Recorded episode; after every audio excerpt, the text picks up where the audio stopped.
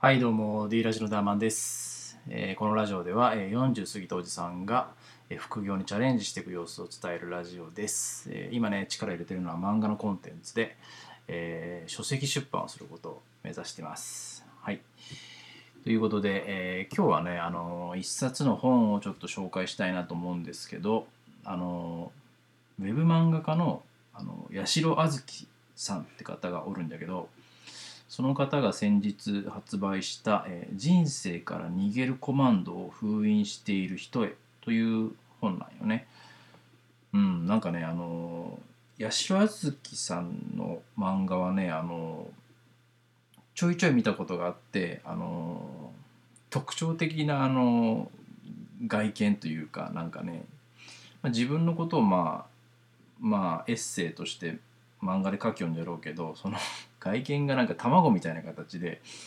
それでねなんかあの基本ギャグ漫画っぽいんだけどまあ結構特徴のあるねあの漫画なんでもしねあの気になる方はあの八代あずきさんのねあの、ま、ブログとかちょっとリンク貼っとくんでよかったら見てください。なんでちょっと上からなんだろうっていうことなんだけど、まあ、その八代あずきさんが書籍を出したってことで、まあ、基本的にはそのタイトルからも分かるようにまあ、人生から逃げるっていうねことをまああの時には大事にしろよっていうことを伝えたんよね。まあ、例えばの話やけどもその会社に入ってねその例えば3年間は勤めろよとかっていう人とかおると思うよね、まあ、昭和の考えというか、まあ、そんなのは嫌だったらまあもう逃げていいよっていうねあの八代さん的にはそのもう嫌だったら3秒で逃げろみたいなことをねあの本の背表紙というかあのキャッチコピーのところ書いとんだけどまあまあそれは俺もすごい共感できるなと思うよね。まあちょっと自分の話になるけどあの、ね、26歳ぐらいの時にあの自分もね制作会社に入って、まあ、映像の制作会社だったよね CM とか作るよるねそういう会社に入ってあの働き始めたんよね。まあ、ちょっと自分はそのもうフリーターをずっとやりよってどうしても就職したいなっていう変な焦りがあってからねそれで入った会社なんだけど、まあ、結局そのずっとそのフリーターもしようってその面接とかもまあハローワーク経由でやりよったんだけど決まらんくて友達とかにもねなんか仕事ないかなみたいな相談しよったよねそしたらなんかああじゃあちょっと友人でなんかちょっと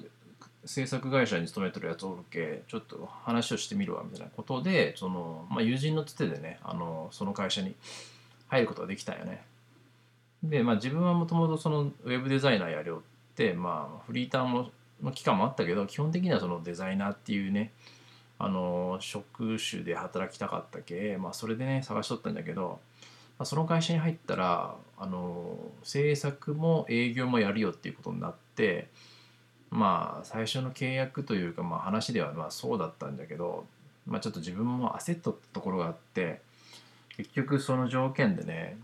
入社したんよね。まあそれがね一番のまあ間違いだったかなと。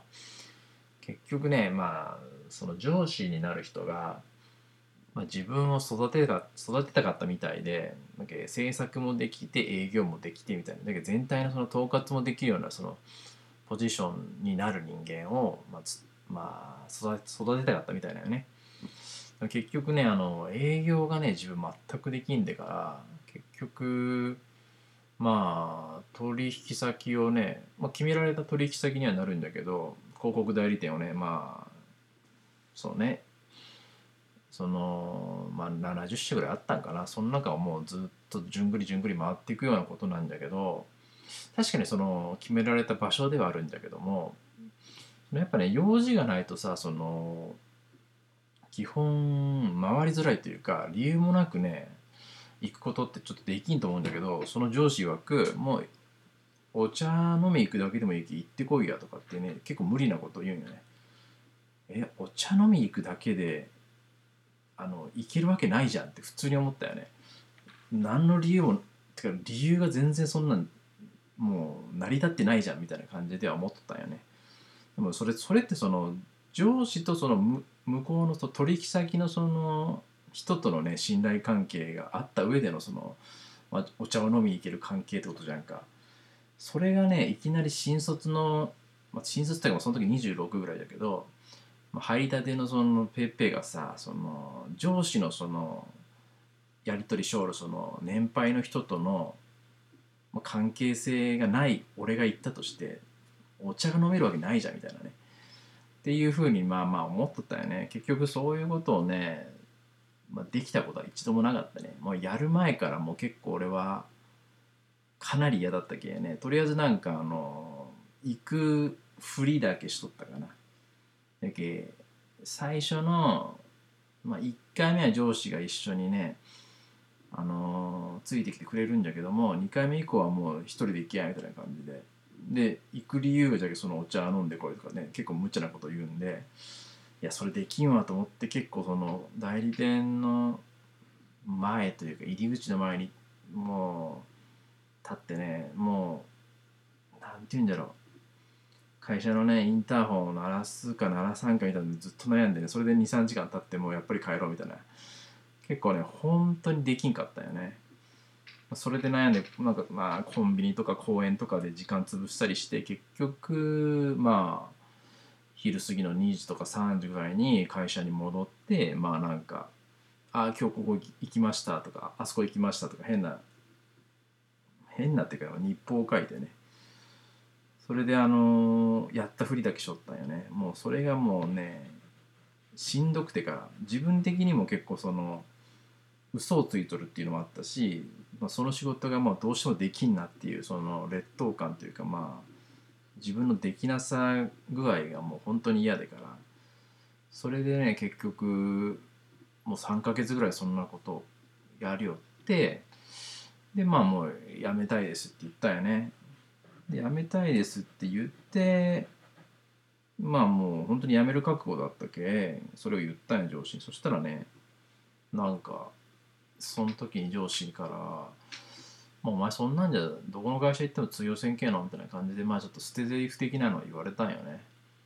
うん。まあその時は本当に自分が全然できんと思ってたけああその通りなんかなとかって思ったけど今思うと全然それはもう嘘だなとか思うね。まあ別にそんなことはなかったっていう感じなんよね。今自分がおる会社はまあ自分自身も10年ぐらいは勤めとるしうん。まあ今副業とかやりおるけどね。そのことでまあ自分も個人でもお金を稼ぐようにもなってるしね。やればできるなっていうふうには思うよね。だけ、まあ、何が言いたいかって言ったらなんか他人にそういうことを勝手に言われる権利はないというかその言葉に全く何の根拠もないっていうことを言いたいよね。じゃけまあそのさっき言ったあの最初のね八代あずきさんの本とかをまあタイトルを見た時に自分がじゃけそのその時の状況をちょっと重ね合わせたというかまああの無意識のうちに逃げるっていうことをやったよね。まあ、あまりにももうしんどすぎてあの3ヶ月ももう、まあ、自分なりには耐えたんだけどどうしても無理だと思ったけもうやっぱり逃げたというかもうやめようっていう決意をしてもう結局やめたんや。まあ、その友人からのねそのつてっていうのもあったけあのやっぱそこは気をやっぱり使ったというかその友人に対してもなんか、まあ、そこで勤めにはいけんっていう変なね責任感もあったけまあそれでも3ヶ月っていう期間だったんだけどでもやっぱりその続かんくてねもうやめようと。やっぱり自分が一番大事だなと。そのどういう意味かって言ったらそのやっぱ自分の体がやっぱり大事ってことで壊したらもう本当にもう何て言うんだろうね潰しが効かんっていうかもう一回ね体調とかまあ精神を病んでしまったらもう次働くまでやっぱ時間かかってしまうんでまあねそんなことになりたくなかったからやっぱねその早々にもう体というかもう精神状態をもう病む前にもうやめたね。でそれは今でし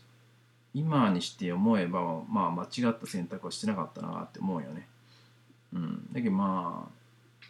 日本人って結局そういう責任感が変に強い人多いけ、まあ、しんどかったらまあやめてもいいんじゃないかなと思うけどね。またちょっとやっぱりその状況にもよるけどその時は自分結婚もしなかったしまあ一人だったけ割ともうすんなりパンとやめたけどねだけど今はまあ結婚しとっては子供もおってねいろいろその抱えとるものもあるけど、まあ、そんなに簡単に決断できんかもしれんけどでも体壊すっていうとこまで行くんだったら、まあ、もう奥さんとかにも相談してまあもうやめるっていう選択肢も今も全然ありだと思うけどね、まあ、何何よりも自分の体が大事だと思うけんね、うんまあ、健康じゃないとやっぱりその仕事はできんっていうふうに思うけね。まあそういうふうにね考えて生きていくのは大事だなっていうことが言いたいよね。ちょっとまあ話がかなり長くなったけどもというわけで、えまあ皆さんもねあまり体を壊さずにあの仕事をしていったらいいと思います。はい、というわけで今回のラジオは以上です。じゃあの